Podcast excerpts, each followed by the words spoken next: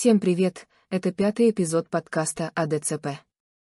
С вами Александра Полякова и Евгений Вергун.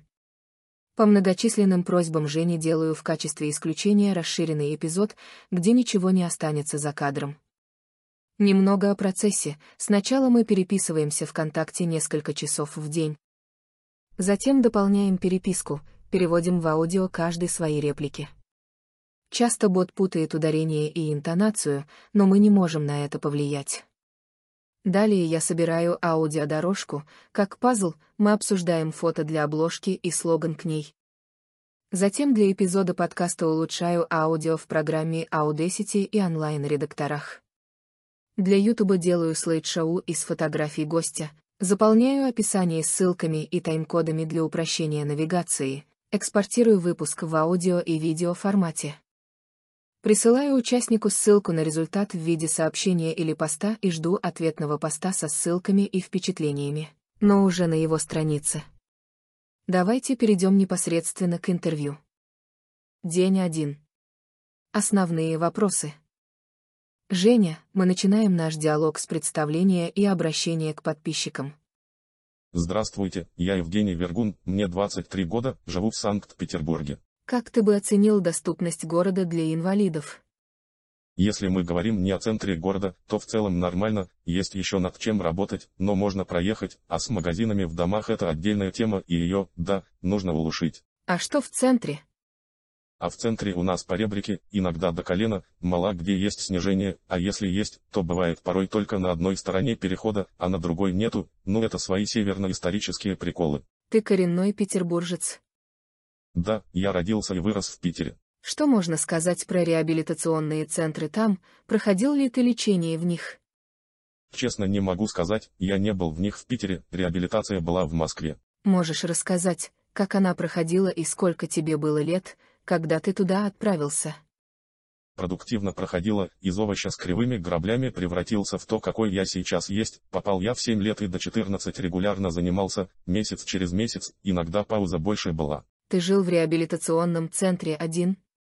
Нет, естественно, куда мне в то время одному жить, в том возрасте и состоянии, в котором был, я туда на курсы ездил и жил с мамой, ну по мне это естественно. Как изменялось твое состояние от того, что было до того, какой ты сейчас, что именно ты делал, чему пришлось научиться, какой был основной сдвиг? Я до семи лет не сидел, и руки были, ну чтобы все зрители понимали, руки были за спиной практически, основной сдвиг это соответственно начал сидеть и руки более-менее выправил, какое-то время практически сам ходил, да какие упражнения я только не делал там. Я слышала, что есть центры, где людей с ДЦП заставляют жить одних, чтобы они научились самостоятельности. Не слышал об этом, мне кажется это полезно, если они сами готовы и желают этого, многие, к сожалению, не хотят учиться самостоятельной жизни, насколько это возможно в их случае, хотя бы элементарные для них вещи. Как думаешь, почему так происходит и когда наступает, что человек готов учиться самостоятельности? Я думаю, что им, многим из них, удобно, и они не задумываются о своем будущем. В моем случае, я осознал лет в 17-18, что если я сам не начну ничего делать из самообслуживания хотя бы то, что возможно научиться делать, то в будущем для меня это, скажем так, негативно скажется, несмотря на то, что у меня есть кому за мной ухаживать, ну, например, не смогу без сопровождающего уехать с ночевой к друзьям или к подруге, да и вообще создать собственную семью сложно, когда ты по факту как-то можешь сам делать, но тебе лень учиться. До этого конкретно ходить не получалось. Нет, я же говорю, я даже не мог сидеть самостоятельно. Ну как, у меня были ходуны, я висел и перебирал ногами. Ты сказал, что ходил какое-то время, а потом случился регресс. Ну с ростом, естественно, у организма производит свои неизбежные сдвиги, поэтому вот и можно сказать, что да. Иногда унизительно осознавать, что за тобой ухаживают. Ну, унизительно, я думаю, не совсем подходит, ведь некоторые люди тупо не могут поднять палец. Унизительно то, что если человек способен хоть что-то научиться делать сам, допустим, у него специфично работает рука, но она работает, и он сам не хочет учиться ничего делать, то это да, унизительно, ну как по мне. Как ты сейчас передвигаешься? На электроколяске, могу ползком на четвереньках. На какой именно коляске? Ну, обычной электроколяске с пультом, я на разных езжу. Что ты чувствовал, когда сел на нее. Электрическая, или я недопонял вопроса. Здесь все просто, ощутил свободу, я смог сам на ней гулять куда я хочу. Но есть приставка, джойстик, скутер. Например, скутер принимают за мотоцикл. Мне больше нравится приставка, но пока она мне не поддается из-за рук, но хочу именно ее. Она легче джойстика. Она намного дольше ездит, ну как по мне, да и потом прикол в том, что если механическое кресло с приставкой, приставка села можно попросить докатить кресло, с электроприводом так не сделать. Как прошло принятие себя в инвалидном кресле? На ура, кстати, чуть-чуть, наверное, отойду от этого вопроса и перейду на общество, должен заметить то, что когда я сел в электричку, на меня люди перестали коситься. Я тоже заметила, что такая реакция идет именно на кресло. Как ты относишься к классическим коляскам? Считаешь ли, что они сейчас устаревают? В смысле классическим. То есть тем, где не толкнешь или не покрутишь, не поедешь. Ну, наверное, это не ко мне вопрос, но как любая вещь изнашивается, особенно без ухода так что, по-моему, да, но это скорее из моей логики исходя. Дети в экстазе с твоей электроколяски? У меня, они говорят, ох, ну ничего себе. Прикол, у нее самокат сидячий. Какие кнопочки, просто чума. Погнали их тыкать. Я бы на их месте тоже потыкала. Детишки подбегают играются с кнопками, вместо того, что показывают пальцем на кабана, которого везут сзади люди. Как люди реагируют на просьбу о помощи? 90% адекватно, да, не всегда они проходя мимо услышать могут, но это не потому что они ирды там, а тупо не услышали, где-то недопоняли. Есть и эти 10% людей, которые пошлют тебя к матери условно, но не все равно ли на них. Я лично не обращаю внимания, а иногда даже посылаю их в ответку. Ты кричишь, чтобы они слышали? По-разному, в основном я прошу через говорилку, у меня есть шаблоны, и я включаю их, а часто бывает такое, что и без просьбы понимают, например, с поребриками такое часто, люди сами спрашивают, помочь ли. Да, ребят, я уже вижу, как вы печатаете, а почему уже не меняется голос? Все просто, некоторые файлы повредились при скачивании, и мне пришлось переозвучить их другим ботом. Ой, забыла спросить, какую коляску ты бы предпочел? Я бы выбрал себе механическую активку, но я однорукий Джо. Типа Квинт Винствуд. Не работают руки?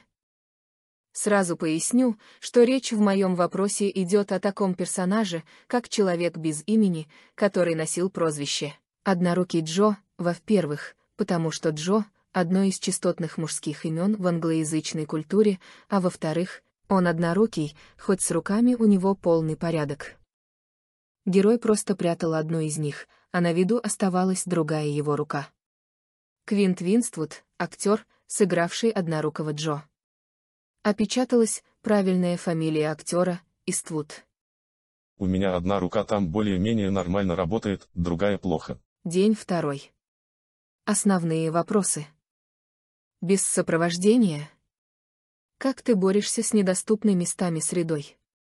Без сопровождения, это для меня крайне важно, так как я люблю свободу, и люблю делать то, что я хочу, я сейчас не говорю, что мне запрещают что-то, нет, ни в коем случае, у нас все адекватные, кстати, есть довольно много семей, в которых родители взрослым инвалидам многое запрещают почему-то, но вернусь к теме о сопровождении, согласитесь, условно, подкатывать к телочке или общаться со знакомым при сопровождении, особенно родителей, как-то не очень, по крайней мере мне чисто морально это сложно, может это мой личный барьер, не знаю, но если брать общение, то одному мне комфортнее, чем с любым сопровождением, да и вообще важно разделять семейные прогулки от индивидуальных или со знакомыми. Как ты относишься к идее того, что некоторые люди считают, что от ДЦП можно избавиться, хотя у них самих ДЦП. Честно, это глупо. Наверное, одно из самых наивных идей – желание человека, ведь от ДЦП нельзя избавиться никак, улучшить качество жизни, улучшить свой функционал, да, избавиться нет. Почему люди не видят разницы между избавлением и улучшением состояния? Я не знаю, может наивность или вера в лучшее. Насколько больно уйти от этого ощущения в детстве? В более раннем возрасте ты думал, что можно вылечиться. Могу только на своем примере сказать.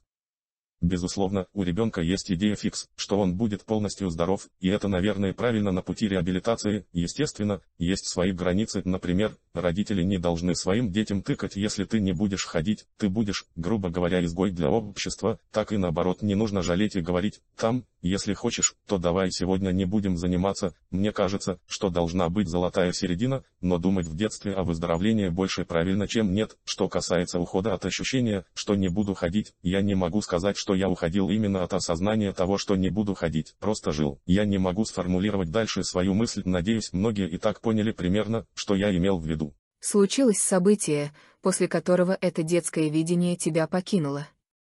Да, наверное, мне помогло полностью себя принять, не люблю эту фразу, но тем не менее, это то, что я не сидел дома и общаться начал с другими инвалидами, смотрел как живут, ну и конечно, это семья и мое окружение, мы никогда на эту тему не ныли. Там у многих людей есть жалость к инвалидам, даже сами члены семьи того самого инвалида часто проявляют жалость, что для меня неприемлемо, у нас этого нет и не было никогда. Что, на твой взгляд, порождает эту жалость? И к этому же дополнительно, можно ли считать то, что инвалидов нужно жалеть, стереотипом? У нас такой менталитет что ли, я думаю, что это пошло еще с того века, может раньше, у нас само слово «инвалид» многие считают за оскорбление, другие жалеют, у нас только сейчас, последние годы мы от неадекватного восприятия общества к инвалиду отходим, такие как жалость, в каких-то случаях брезгливость, непонимание как вообще общаться с ними, например, некоторые люди что-то мямлют, когда при разговоре пытаются упомянуть положение собеседника или же вопрос «а ты ходил куда-нибудь?» на половине слова «ходил», они начинают заикаться и в дальнейшем извиняться, типа «ой прости ты ездил а не ходил». Инвалидов никогда не нужно жалеть, жалость самое мерзкое, без мата, чувство именно в данном случае, и лично для меня, те инвалиды, которые просто на взрыв кричат, то что они бедные несчастные, нас общественность не любит и не уважает, так вы сами же ноете, что-то требуете вечно, веди себя адекватно, позитивно общайся, не вызывай мерзкую жалость к себе, и сами люди к вам потянутся. А вера в излечение, желание ходить к целителям, это тоже стереотип, Первый раз слышу об этом, скажем так, все зависит от развития человека, кто-то верит в чудо, потустороннюю силу, гадалкам, я вот, например, не верю. А то, что все инвалиды ходят к ним, это стереотип. Мы, кажется, живем в изначальном понимании, что с нами что-то не так, было бы лучше, если бы нас не сравнивали со здоровыми людьми. Я думаю, было бы лучше, чтобы не было сравнения ни в чем, все люди равны и нужно обычно относиться к инвалидам, как и со стороны общения, так и со стороны каких-то поблажек и наоборот. Например, я вот много хожу на разного рода концерты, где-то меня без всяких проблем пускают на танцпол, и это правильно, а в некоторых там ставят клетки для инвалидов вдали от людей, чтобы не дай бог не задели колясочника, тем самым лишая его выбора сидеть в клетке, боясь чего-то или танцевать, знакомиться с другими людьми, ведь, несмотря на то, что я иногда и упоминаю какие-то не совсем адекватную реакцию, в моем случае это такая мизерная капля в море, по сравнению с адекватной реакцией, назовем ее обычной, что если бы не интервью, то я бы и не вспомнил, потому что, я реально очень редко встречаю негатив в сторону коляски и в других сферах жизни, мне кажется, что разделение если и должно быть то минимальное, например те же очереди в магазине, я вот лучше отпостою пока купит пять человек, и потом после них не спеша пойду покупать и расплачиваться, чем буду всех расталкивать, чтобы вне очереди быть мне так проще, потому что для того чтобы купить и расплатиться мне нужно больше времени. Так что подведем итог, разделение не должно быть, но оно и в некоторых отраслях необходимо, но это точно не про общение. Я, как ученый, часто слышу от инвалидов, что они не имеют права на отношения вообще или, если отношения есть, они могут быть только с инвалидом. Как ты относишься к этой мысли? Скажу так, многое зависит от инвалидов, понятно, что в отношениях виноваты двое, но если сам колясочник ведет активную жизнь, так и социальную, так и физическую, то у него есть шансы неплохие, если он домашний и опять-таки не старается там самообслуживать себя, то, сами понимаете. Но мне кажется, что отношения это не то, что там нужно быть сиделкой или медбратом, согласитесь. И еще хочу дополнить. Я, как человек, который тоже много общается с другими инвалидами, отметил то, что они зачем-то ставят себе цель номером один, как самую главную цель, хотя при этом они ничего не делают, не улучшают свои бытовые умения, не работают хотя бы как-то, ничем не занимаются в плане того же спорта, попросту говоря нету никакой самореализации ни в чем, и из-за этого нету ни интересного общения, ни минимального самообслуживания, а эти три самых главных фактора для того, чтобы создать свою семью. Самореализация, минимальное самообслуживание и чтобы с тобой было просто интересно общаться. Шикарная мысль, а почему эти люди не переходят к действию? Мне кажется, что они думают, то что другие люди захотят вступать в серьезные отношения с ними, какими они не были в плане физических возможностей, часто ведь за такими людьми родители ухаживают, и такие дети, в кавычках, считают, что все будут это делать, например их вторые половинки.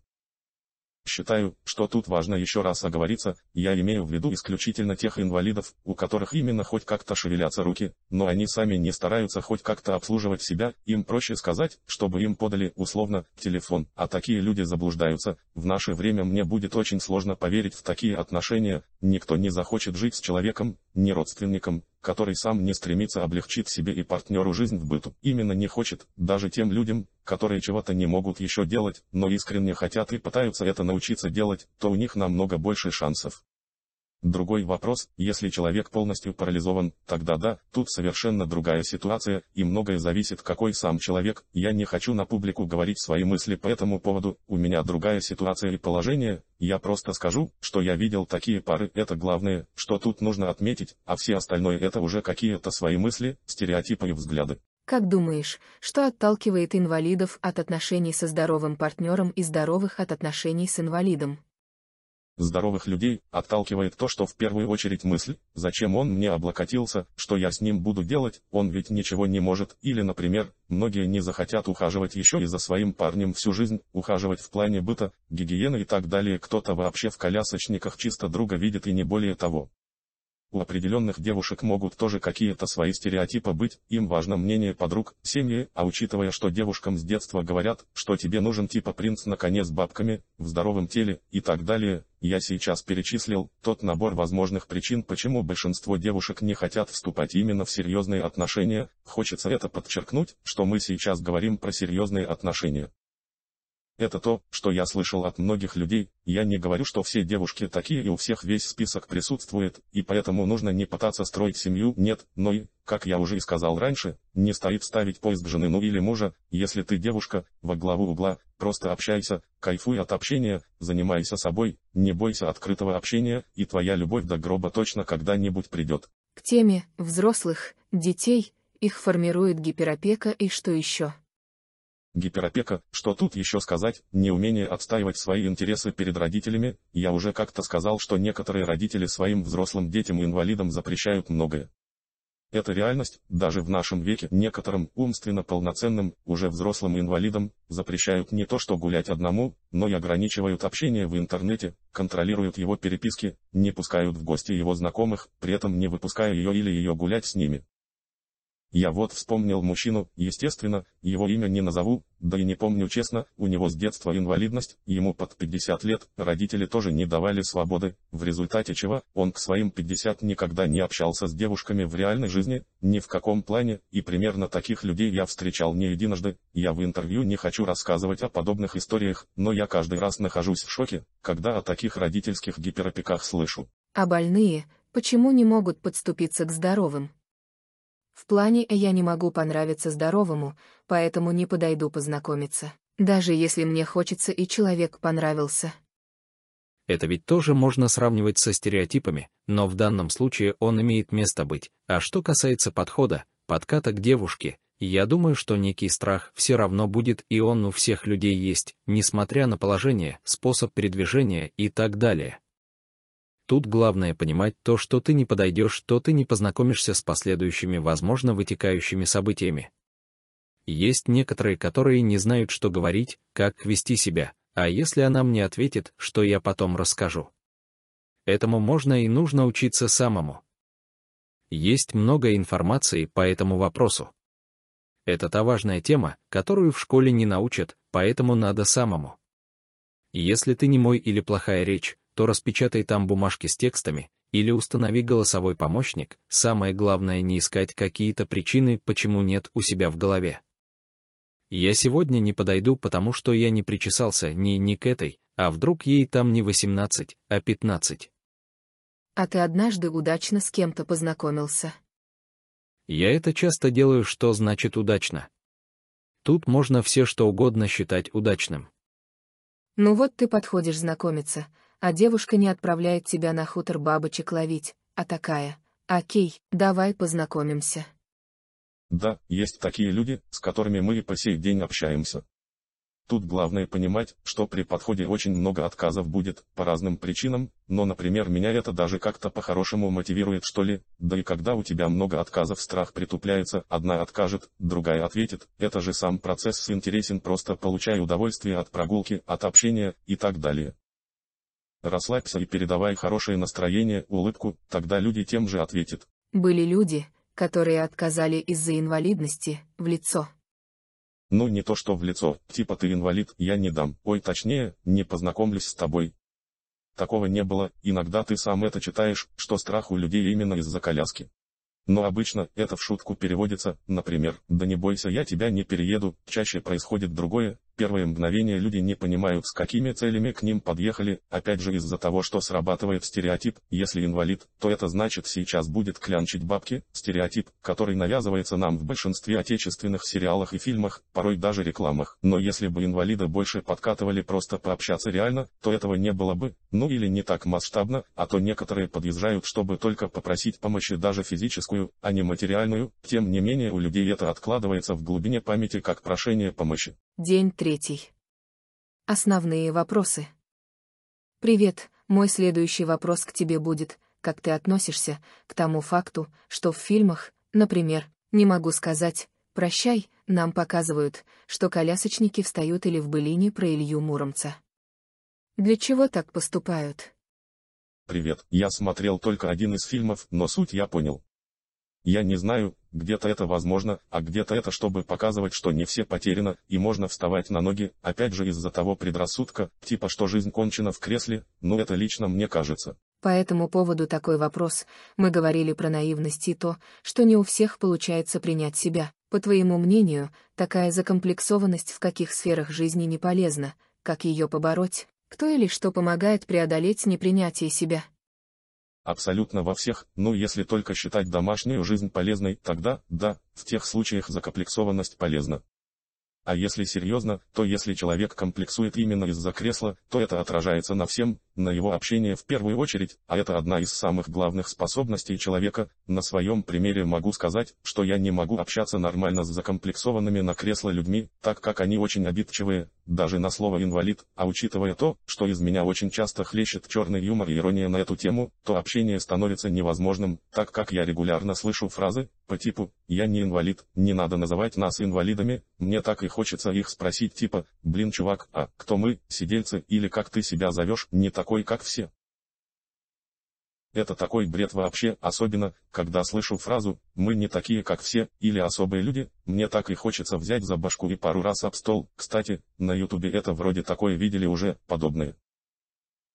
Как побороть? Все просто, принять уже и не париться, не думать, что о тебе другие люди скажут или подумают, у тебя есть своя жизнь, свои желания. Как ты пришел именно к черному юмору в отношении себя? В дополнение, в чем, на твой взгляд, отличие злой иронии к себе от доброй? Как то само, наверное, как я уже сказал, то, что у меня семья адекватная, никогда не занывали, типа «Господи, за что такой уродился» и так далее, с этого началось. Я не вижу разницы между этими видами, ирония либо есть, либо ее нету, я сам и мое окружение могут часто очень жестко подстебать на инвалидность, для кого-то будет жестокая депрессия после этого, для меня наоборот, это прикольно, это весело, это круто и иногда даже приятное удивление, типа, ничего себе, он осмелился так пошутить мне в лицо, респект тебе. Конечно, но ведь черный юмор — это немного жесткие шутки. Похоже ли, что ты шутишь сам над собой, чтобы показать другим, что тебя невозможно забуллить, так как ты любой буллинг можешь обратить в черный юмор. Честно, я не помню то, что меня хоть раз буллинговали, я уже на тему общественного отношения говорил. Но да, меня невозможно обидеть просто прохожим или малознакомым людям, и причина простая, мне на них крайне все равно, они по сути для меня еще никто, просто люди, и обращать внимание на их мнение, мне кажется, что это глупо, у меня есть пару людей, к которым я где-то могу прислушаться, где-то нет, а то, что все остальные обо мне думают, мне пофигу.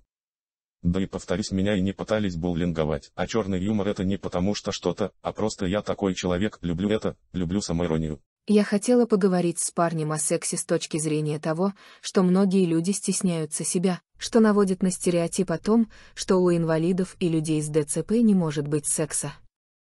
Я всегда думала, что мальчики меньше девочек переживают из-за своей внешности. Могу сказать за себя, я никогда не стеснялся своего тела даже в такой теме, а что касается стереотипа, то что у ДЦПшки не может быть секса, то это бред, но опять же нужно смотреть по тому, как он ведет себя с противоположным полом, некоторые люди вообще пугаются общаться просто на эту тему, даже как-то упомянуть сексуальные фразы или истории. Нужно смотреть, социально активен ли он и насколько у него или у нее развиты коммуникативные навыки в обществе. Если этот человек вообще дома сидит и никто не ходит к нему, то это одно, а во всех других случаях то это стереотип. Что касается вопроса, а как же будет проходить процесс, ну слушай, если у тебя уже доходит общение до секса, то вы можете обсудить какие-то особенности своего тела, ДЦПшка ДЦПшки рознь, и там если он вообще недвижимый, то да, надо как-то подстраиваться под партнера. Во всех других случаях, намного легче это делать, повторюсь, если уже дошли до этого, то нечего стесняться уже, и спокойно обсудить тот или иной момент и это нормально. Естественно, я свои примеры не буду на публику рассказывать, это все же личное, но обсудить в общих чертах я могу, не вижу в этом ничего ужасающего, я думаю, что это интересная тема, как для здоровых, так и для инвалидов. А за что переживают мальчики-ДЦПшки в области секса? Это уже нужно спрашивать парней, которые переживают, естественно, если он девственник, то страхов больше из-за неопытности в практике, но это у всех так, это нормально. Опять же вопрос о принятии себя и своего тела. Я смотрела документальный фильм, по-моему, он от Netflix, но его точно можно найти у меня в группе. Там девушка говорила, что очень хотела заниматься сексом, но парни не хотели ее, поэтому она переспала со случайным водителем, который заразил ее гонореей, но это была жертва. Чтобы не быть не такой, как все, как можно это прокомментировать? Мысль, что лишь бы с кем, только чтобы не отличаться. Такое жесткое отчаяние. Почему девушка пошла на случайный секс, понимая, что она заболеет? Секс для нее, как будто, равен полноценности. У меня вызывают шок мотивы этой девушки, заболевшей гонореей по доброй воле. Речь идет о фильме «Крип Кэмп». Лагерь для инвалидов. Все ссылки будут в описании. Я сейчас имею в виду отрывок с 50 минут 10 секунд до 52 минут 50 секунд. Вольный перевод. Я долгое время была изолирована, в смысле вообще не покидала дом, пока в какой-то момент я не поняла, что не хочу умирать. Девственницей, так как я уже закончила школу, но ни разу не занималась сексом. Он произошел с водителем автобуса. Сразу после этого меня положили в больницу изначально с аппендицитом. Однажды ко мне зашел хирург и недоуменно сообщил, что у меня гонорея, но откуда ей взяться? У меня ведь не может быть секса. Я торжествовала и невероятно гордилась собой. Если она понимала, что это приведет к болезни, то это ее глупость, еще и без защиты вступила в контакт. К слову, если у вас прямо до такого, что вы настолько не уверены в себе из-за постоянного отсутствия сайте, что уже ваша неуверенность в себе мешает найти партнера самому, и у вас этот круг замкнулся, например, вы тот же 30-летний девственник, то обратитесь в конце концов за профессиональной физической помощью, я надеюсь понимаете сами куда. Если девушка в такой ситуации, и она хочет найти себе приключения, то ей гораздо проще это сделать, конечно, если ее уже не опекают постоянно и дают свободу, но точно не вступать в связь, точно зная, что у парня Венера машет ручкой, так что берегите себя и своих близких, и помните, главное, чтобы он был защищенный. Думаю, и парню, и девушке можно не скрывать девственность, я придерживаюсь мнения, что в сексе, да и не только, Вообще по жизни важно быть искренним, чтобы другой человек понимал, в каких обстоятельствах мы находимся и не требовал от нас того, чего мы ему в данный момент дать не можем. Любой опыт же приобретаем. На мой взгляд, честность может сгладить или объяснить какие-то невозможности, а то, что человек девственник, Так на это может быть много объективных причин, например, его осознанный выбор, как курить или нет. Мы же над некурящими не смеемся. А над девственниками почему должны? Вообще я не понимаю, почему принадлежать к какому-либо социальному меньшинству так уж плохо. То, к какой социальной группе принадлежит человек, не повод издеваться над ним. Интересно же подумать в ключе, что практически любой социальный статус изменяем. То есть, сегодня ты переживаешь, что девственник, а завтра уже профи. Ну сейчас мир на эту тему такой, что девственник в 30-40 лет вызывает если не буллинг, то удивление и его странность, даже если сказать, что его держали в заперти, поэтому все же чуть сгладить изначально ту информацию, что у вас не было секса нужно, если вы потом когда-нибудь в отношениях все-таки будете несколько лет, хотя я не встречал таких людей с инвалидностью, что дожив до 30 в гиперопеке, да и еще максимум, что делал с девушкой это общался с ней, потом после 30 они вступают в нормальную жизнь. Чаще всего они уже теряют умственные навыки, к сожалению, и без обид, не хочу никого обидеть, просто по опыту говорю, то что они не развиты, кругозор это игры и телек и все, ну или иногда еще пару тем, но тоже скучно преподносятся они. Если мы представим, все же, что чувак не потерял адекватность и вступил в долгие отношения, и им уже не первый год, то тогда да, можно сказать, но блин зачем вспоминать прошлое, что оно даст такое прошлое, ну кроме каких-то странных чувств или вообще жалости. Например, если бы я дожил до 30 без секса, я бы это скрывал. Дополнение в процессе монтажа. Слушай, но я смысла не вижу, недаром же все тайное становится явным. Да и как ты ее так классно обманешь, если только у тебя не припасен в коридоре женский манекен для тренировки. Ну, допустим, конспирация огонь, но либо я так офигенно вранье чувствую. Либо подсознательно слэш интуиционно ты почувствуешь, что что-то дурно попахивает, наверное, он мне немного, или много, льет в уши. Как однажды сказал Арсений Попов. А, ты пиздобол! А давайте мы узнаем, что думают наши зрители. У нас с тобой мнение разделилось. Девушка считает, что должна быть честность. Даже стоит признаться мужчине с инвалидностью в том, что он 30-40-летний девственник. Я же считаю, дабы не потерять интереса по отношению к нему и чтобы остался мужчиной в ее глазах, не стоит признаваться в этом. А как думаете вы? Пишите в комментариях. Если честность в разговоре о позах, естественно нужно разговаривать и узнавать, как ей, как тебе нравится, или как вы можете. Понятно, если вы колясочник, то всем и так ясно, что, условно, стоя невозможно, но в другие варианты нужно обсуждать, и это нормально. Откуда пошло стеснение обсуждать секс и употреблять это слово, я знаю, что с прошлого века, но странно, что многие люди и сейчас живут так. Именно у инвалидов это пошло от родителей, я знаю много таких, с кем родители вообще не обсуждали в родительской концепции тему секса, и все время даже запрещали поднимать эту тему. Вот от этого и такой провал в будущем для этих дюдей, что в 40 они с женщинами вообще не общаются. Ты вот говоришь, что коммуникативные навыки парня играют большую роль в том, чтобы он мог обратить определенные фейлы в шутку, а как именно вы обычно это делаете? Согласно с предыдущим сообщением, что важно в первый раз не перенервничать. Повторюсь, что в первый раз важно не перенервничать не только в сексе, но и в любом деле, судя по сообщению о девственниках, вам важно не утратить лицо мужчины в глазах девушки, если такой риск появился, что ей, например, можно сказать. Давай коммуникативные навыки в действии. Вот случается fail. Как будешь выкручиваться? Ну да, опять же благодаря языковым способностям. Я про коммуникацию, можно превратить эти ситуации в положительную сторону, если ты все же перенервничал, и у тебя как-то сказалось на процессе, я думаю, что зрители сами поняли, на что сказаться может волнение и тому подобные вещи. Условно, я что-то перенапрягся сегодня, ты ведь такая милая девушка, ну естественно, что слово «милая» заменяем на более пошлые. Это я так, на публику привел пример, чтобы не переступить ту тонкую грань, между пошлостью и о чем мы здесь разговариваем. Это должно ситуативно, но точно это не должно звучать так, что ой у меня сегодня не получилось, потому что ты первая, когда тебе 17-18 лет это одно, даже 21 еще ладно, честность может смягчить, но не когда тебе 30 или 40 лет, но это лично мое мнение.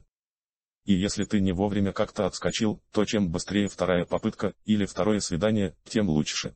Мужские загоны мы обсудили, женские примеры таковы. Блин, у меня ДЦП, Я по жизни бревно и в постели бревно, ему сто процентов не понравится, из-за этого не решаются. Без ДЦП тоже такие мысли бывают, однако, по моему мнению, если у человека ДЦП, тебе и умирать с ним. А если партнер отпускает какие-то нелестные шуточки про девственность или в стиле «Ой, ты мое бревнышко», у меня вопрос к девушке, почему бы просто не сказать? Ты что, больной? Ты что, что делаешь? Надо еще разобраться, кто из нас больной, скотина! Эльвир, подожди! Не подходи ко мне, скотина! Чаще женщина, думающая, что она бревно на деле им не оказывается. В целом да, это все в голове.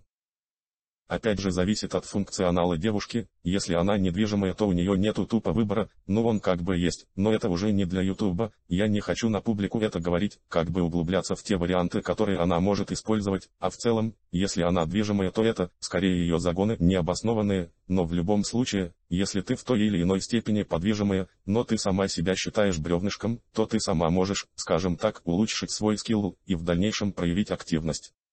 В наше время, чтобы узнать что-то новое, достаточно забить в поиск, и там будет полно информации, в том числе с научной точки зрения, и кстати, это касается и парней тоже, поэтому я считаю, что это не проблема, тем более я не считаю, что адекватный парень будет париться на тему того, что ты не из американских, блин, фильмов, я надеюсь, что все поняли, что я имею в виду. Спастика мешает.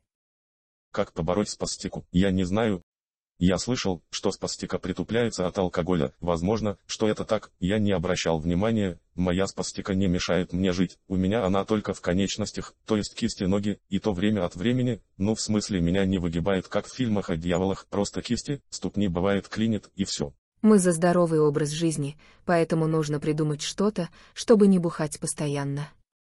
Мне кажется, что перед сексом нужно понять еще индивидуальные особенности самого себя, например, Каждый сам понимает, как ему снимать именно свою спастику, не используя алкоголь постоянно. Но даже в спастике наверняка есть некие плюсы или опции, чтобы она минимально мешала. Нужно, наверное, настроиться, как в медитации. Ну это естественно, ты же до этого не сегодня родилась, как и зрители этого канала, вы же и так знаете, должны знать по крайней мере свой функционал и свои индивидуальные особенности движения и так далее, от этого уже подстраиваться в любой сфере жизни, и интимное не исключение, как я раньше говорил, то что смотреть, узнавать, что вам удобно, что вы сможете, а что нет, это нормально. Да блин, на самом деле в любой сфере человек должен узнавать что-то новое и подстраивать под себя все. Например, мне вот не приходило в голову нацепить хомут на собачку, чтобы молнию расстегивать, пока я не увидел такое у одного пацана, также и здесь, в интимной сфере, пока ты сам не будешь что-то узнавать, ты не найдешь удобства для себя. Окей, о сексе я думаю для первого раза достаточно. Чтобы закрыть тему сексуальности, скажу тезис, в который я верю уже около десяти лет. Он о том, что ДЦП убивает человека, нанося ему именно психологические травмы чаще, чем физические. Если подумать суицидальные мысли, которые я упоминала в видео с Татьяной Живодеровой, могут быть связаны с психологическим закрепощением, когда человек не может получить удовольствие как от секса, так и от жизни в целом из-за негативных мыслей вроде «меня никто не хочет, я самая непривлекательная» которые не только не оказываются по факту правды, но и сводят на нет желание жить. Я увидела, что ты любишь спорт, футбол, сказала бы, что типичные для мальчиков увлечения, как думаешь, что, кроме ДЦП тебя отличает от других, чем ты цепляешь людей, чем отталкиваешь? Да, я не только этим увлекаюсь, я пытаюсь увлекаться много чем поверхностно, чтобы мое общение было интересным и многогранным. Еще я профессионально занимаюсь футболом на электроколясках, в начале июня поедем с командой в Нижний Тагил побеждать в турнире, я думаю особо ничем другим не отличаюсь, обычный пацан со своим мышлением, опытом и так далее как большинство из современных пацанов, а цеплять мне удается не специально, своей волей к жизни, мне много раз говорили люди любого возраста, что я меняю их, меняю их отношение к жизни, где-то ломаю стереотипы, где-то вдохновляю на поступки, некоторых же бывает отталкиваю просто из-за характера, а где-то тупо из-за положения, но это абсолютно нормально, с кем-то повезет, а с кем-то не судьба, я ведь не буду под всех подстраиваться, нарушая где-то и мои взгляды и принципы, но скажу так, в том числе это и помогает мне находит тех людей, с которыми идешь по жизни, ну или едешь. Хочу добавить еще немного к тем людям, которые сейчас смотрят это интервью, находясь в коляске, которые мало общаются и думают, что вот у этого пацана жизнь интересная, а у меня скучная, потому что он может общаться, ему есть о чем рассказать, а мне нет. Хочу сказать, то что вы ошибаетесь, нет, не в том, что моя жизнь интересная, нет это как раз правда, но, при моей жизни интересной, я довольно долгое количество времени не мог нормально общаться с людьми, лет пять назад я тупо стеснялся что-то сам рассказывать первым о себе, о каких-то историях из жизни, я стеснялся спросить что-то, даже в текстовом варианте, боясь того, что если я начну что-то рассказывать, типа а вдруг это, а вдруг то неинтересно будет собеседнику, в моей голове был вакуум, в тех моментах, когда нужно вести диалог, либо я смотрел в глаза девушки и думал, блин, что у нее спросить, такого, чтобы не выглядеть глупо, или мысленно говорил, блин, ну помоги мне, начни диалог. В конце концов я приходил к тому, что я выглядел дебилом, который молча сидит перед симпатичной девушкой, пока мне это не надоело, так как мне вроде и есть что сказать, но я это не озвучиваю, и решил начать копаться в этой теме, а потом я со временем понял, то что самое главное это обо всем общаться, что у тебя сейчас на уме, если есть вопрос, задай, если мнение есть, озвучь, не думая о реакции собеседника, даже если не будет интересно, то вы сможете легко из этого выйти в другую тему, или начать дискусс, в любом случае это намного интереснее и приятнее, чем играть в молчанку, даже не говоря о том, что это и есть общение, это я к тому вел, что вы тоже можете начать интересно общаться с любыми людьми, если вы избавитесь о мысли, а что, вас подумают, если есть такое, то реально проверьте, что подумают о вас, рассказав ту самую историю, которую хотите рассказать, но страх не дает, и еще чтобы вы были интересным, увлекайтесь не одной и не двумя темами, а пусть у вас будут поверхностные знания увлечения в сотнях темах, чем в одной, но как говорится ты будешь знать всю тему от корки до корки. Я впервые слышу о футболе на электроколясках, давай что-то про него? Это игра в обычный футбол, немного отличающийся своими правилами и поляной, то есть здесь играют на паркете и 4 на 4. В мире играют давно, лет 50, а в России на официальном уровне только с 2022 года, когда Российский футбольный союз подхватил начальное развитие этого вида, отличается этот футбол и функционалом, у спортсмена электроколяска специальная, обязательно должна быть с бампером, бампер это как твои ноги, коляска едет 10 км в час, там может играть спортсмен, у которого плохо работают руки, чем слабее его функция тела, тем больше подходит для этого футбола. Например, если у человека функционирует только один палец, то он подходит, если он как-то сам ходит, то дорога на профессиональные игры закрыта. А можешь оставить ссылку на группу или сайт, где можно посмотреть ваши игры или записаться на этот спорт? Я могу скинуть канал с матчами в Европе, чтобы вы игры посмотрели, а записываться это нужно найти как-то в своем городе, их по-моему 10-15 на момент записи этого интервью, насколько мне известно нету единой секции, чтобы записываться. Хорошо, не так много. Туда со своей электроколяской. На чемпионатах уже профессиональные коляски, а вот в разных городах все индивидуально пока что. Спасибо, подписывайтесь, оставляйте комментарии и пишите, если тоже хотите сняться в интервью. Женя, ты сказал все, что хотел или нам нужна дополнительная ночь, потому что у меня появились еще вопросы к твоим ответам. Окей, давай дополнительную ночь, без проблем. Ночь 4. Дополнительные вопросы. Ты сказал победить отмазки, почему, на твой взгляд, они появляются и как их побеждать? Тут все просто, отмазки появляются из-за страха подхода. Как я уже примеры перечислил, повторяться не хочу, но причина именно в том, что страх подхода, вернее даже не страх, а волнение и ощущение неизвестности, поэтому у тебя возникают ненужные мысли, побороть их раз и навсегда невозможно, но при подходе ты просто прокручиваешь в голове несколько пунктов. Первое – цель подхода, то есть что ты бы хотел получить, я рекомендую подходить с целью просто посмотреть на ее реакцию. Второй пункт – это причина, они бывают разные, Например, ты увидел и тебе она понравилась внешне, или она улыбнулась тебе, или-или-или. И третий пункт это то, что если ты не подкатишь, то не будешь общаться с той или иной девушкой, и вы больше никогда не встретитесь. Я стала жить по принципу, лучше попробовать и пожалеть, чем жалеть, что не попробовал. Классно, когда именно в момент подката эти мысли возникают, а если нет, и у вас все равно мысли о том, что она сидит в телефоне, поэтому не буду ее отвлекать, то, парни, вот неплохой принцип, прокручивайте в голове его в моментах подхода. Про «я не дам», у тебя была френд-зона на фоне инвалидности, то есть, ты обсуждал френд-зону с девушкой, почему она перешла в нее? Второй ты можешь переформулировать как то вопрос, ведь я там именно про подкат писал, а не про френд-зону. Объясню, сейчас этот вопрос я тебе задаю, как женщина. Мы иногда отправляем парней во френд-зону, потому что не уверены, что наши чувства к конкретному парню так уж сильны, чтобы замутить с ним и думаем, стоит ли он того. Например, ты говоришь, можно с вами познакомиться, я соглашаюсь. Но в своей голове буквально просто хочу с тобой погулять по парку, а ты строишь план по соблазнению, я же, так как мне это не очень нужно, делаю тебя просто жилеткой, в которую можно поплакаться, но сам подкат можно считать удачным, ведь я согласилась знакомиться и тусоваться с тобой. Каковы чувства, когда ты сначала думаешь, что подкат сработал и можно настраиваться на секс, а девушка закидывает тебя во френд-зону, и таким образом ты элегантно обламываешься. Секс по дружбе не принимаем в расчет. Пусть, в понимании девушки между друзьями не бывает секса. Каково испытать чувство, когда девушка с такого ракурса обманула твои ожидания? Каково понимание того, что условное я и условный ты никогда не замутим, а ты был бы не прочь?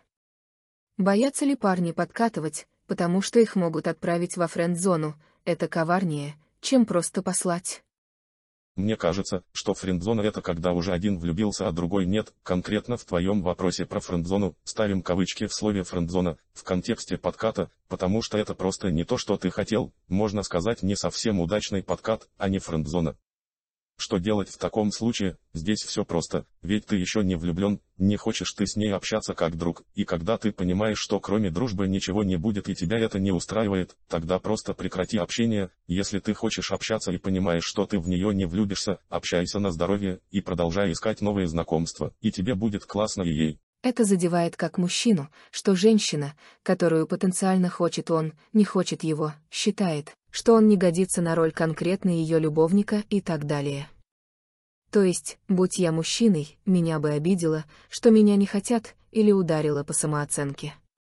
Я повидала также много парней с низкой самооценкой, как и девушек, но по разным причинам. Например, парень может стать закомплексованным из-за отказа. Он палится легче, чем думает, понтуется, детка, ну скажи, что я классный, Обязательно, когда сделаешь что-то классное, не раньше, не позже, начинает говорить сексистские вещи вроде «ты девчонка». Тебе не понять, или «моё любимое», строит из себя холодного и недоступного в диалоге, как погода. Я не хочу об этом говорить, кого ты напугать собрался. Сама посмотрю. Это я к чему? Парни, хорош так делать, но реально. Дополнение к предыдущему пояснению. В любом случае назвать это френдзоной едва ли можно, но это как по мне. Какие есть подкатные загоны у обычных людей, а какие характерны чисто для инвалидов? В большинстве случаев страх отказа, характерный для большинства людей вне зависимости от того, инвалид ли человек, никто не хочет услышать «нет». Меня сегодня прет по френдзоне. Итак, раз уж такая возможность представилась, грех не спросить. Что по-твоему это? На мой взгляд, френд-зона — более мягкий вариант фразы «я не хочу мутить с тобой» или «у нас не будет секса». Прямая фраза может разрушить отношения вовсе. А френд-зона разрушает только конкретную социальную роль, но сами отношения сохраняет. Условно я не хочу, чтобы ты обзывал меня, когда я признаюсь, что секс в отношениях с тобой не мой интерес, поэтому предложу тебе френд-зону, чтобы таким образом сгладить ситуацию. Для меня френд-зона, когда у парня есть влюбленность в конкретную девушку, но это не взаимно, то есть девушка в него не влюблена, при этом общение есть, или даже дружба с ее стороны. Это обидно. Есть комплекс неполноценности в стиле «а что я сделал не так?» У всех по-разному, и каждый воспринимает с разным пороком боли. Есть парни, у которых действительно вырабатывается комплекс, но естественно ты будешь какое-то время в ненормальном состоянии. Я не люблю слово обидно, это скорее больно, то есть ты будешь болен, ну те, кто проходил, они поймут. Или же что-то вроде «все равно ты будешь моей». Парни, с которыми я общалась, говорят, кажется, врут, что френд-зона никак не задевает их мужское достоинство. Не пошлая метафора, понимаем буквально. Бывает, что френд-зона действительно не обидная или вы говорите это. Чтобы не показывать свою слабость, а на деле это сильно задевает вас, но вы предпочитаете не говорить, чтобы не упасть в глазах дамы. Условно, френд-зона легка для меня, сказал парень девушке, предложивший ее, а сам всплакнул, пока никто не видит. Я считаю такое мышление, назовем его режим охотника, то, что ты все равно будешь моей и мне пофиг, что ты хочешь, это утопия и пустая трата времени, а вот говорить ли другим девушкам, что вы влюблены в другую или нет, естественно, никакие адекватные люди не будут говорить, что они влюблены во френдзоне, тем более на свиданиях, потому что это тема, которая портит все, то есть ты этим лишаешься вывести собеседника к чему-то большему, ты можешь сказать другому пацу, или своей подруге с детства, сестре, не знаю, бабушке, но никак не обсуждать это с девушкой, с которой потенциально что-то может быть. Обобщенно, когда мужчина притворяется, что с френд-зоной все окей, какие чувства он испытывает в реале и какие варианты мужских реакций на френд-зону ты видел? Если мы все-таки говорим о той девушке, в которую парень влюблен, то парню нужно сразу прекратить все общение и все остальное, что как-то о ней напоминает, и начать снова общаться, знакомиться, гулять с другими девушками, пусть сначала через силу, но именно новые девушки снимут это, это как таблетка, если угодно. А не продолжать общение с той, в которую влюблен, но без ответа, это фатальный путь, то есть тебе будет хуже хуже и хуже, и после каждой встречи, как пелось в одной песне. Ты не хороший, не плохой, не добрый и не злой, после нее ты просто никакой. В таком случае, как не взорваться? Ведь ты только что попал в ситуацию, где нельзя выбрать ни одну из зол. Буквально, остаться во френд-зоне и видеть, как она строит отношения с другим или уйти, любя и понимая, что кого, то, возможно, не получится полюбить так сильно, как ее. Поясни, пожалуйста, для меня и для зрителей, что такое взорваться в данном контексте. То есть, хочется избежать боли, ты не можешь и такой, а,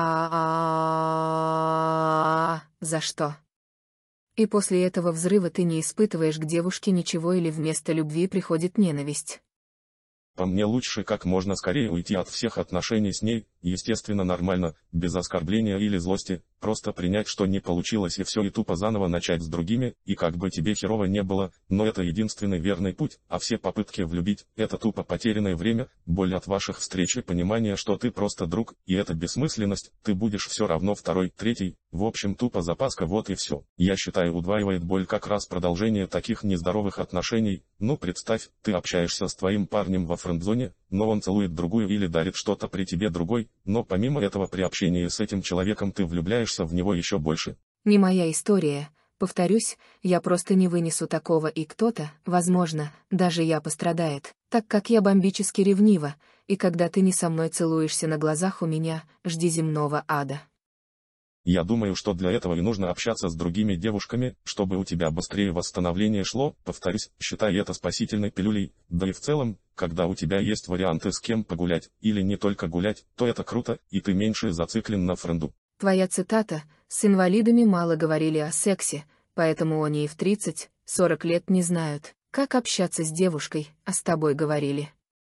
Да, говорили, бывает сами что-то расскажут, чаще я спрашивал сам, ну стандартные вещи в этой теме, не то что мы специально садились за стол и урок проводили и так далее, нет, если был разговор, или вопрос, или ситуация, тогда только. Ты считаешь, что вдохновлять людей – твоя фишка слэш-миссия слэш-призвание?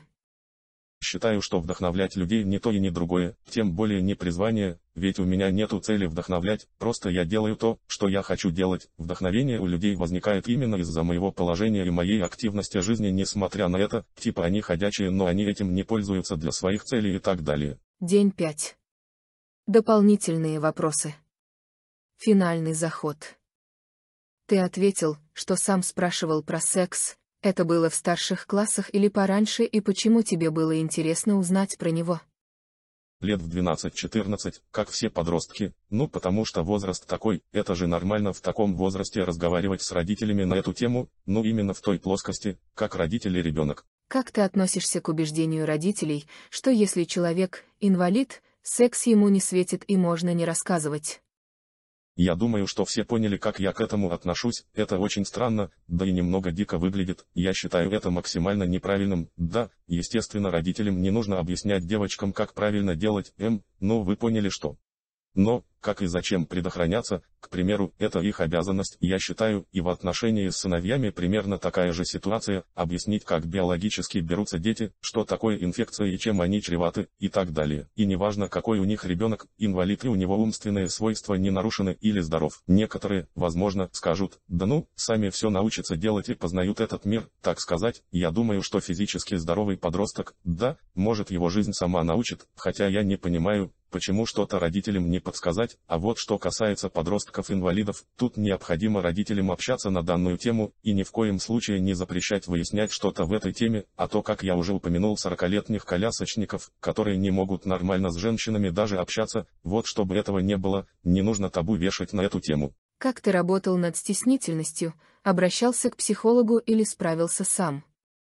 Если называть это грубо работой, то в последнее, на то время, мне помогло блогерство, то есть я стеснялся камеры, и я думаю, что это напрямую связано с зажатостью в общении, ведь общение с девушками можно сравнить с выступлением, в плане как ты себя преподносишь, насколько ты умеешь интересно рассказать о чем-нибудь.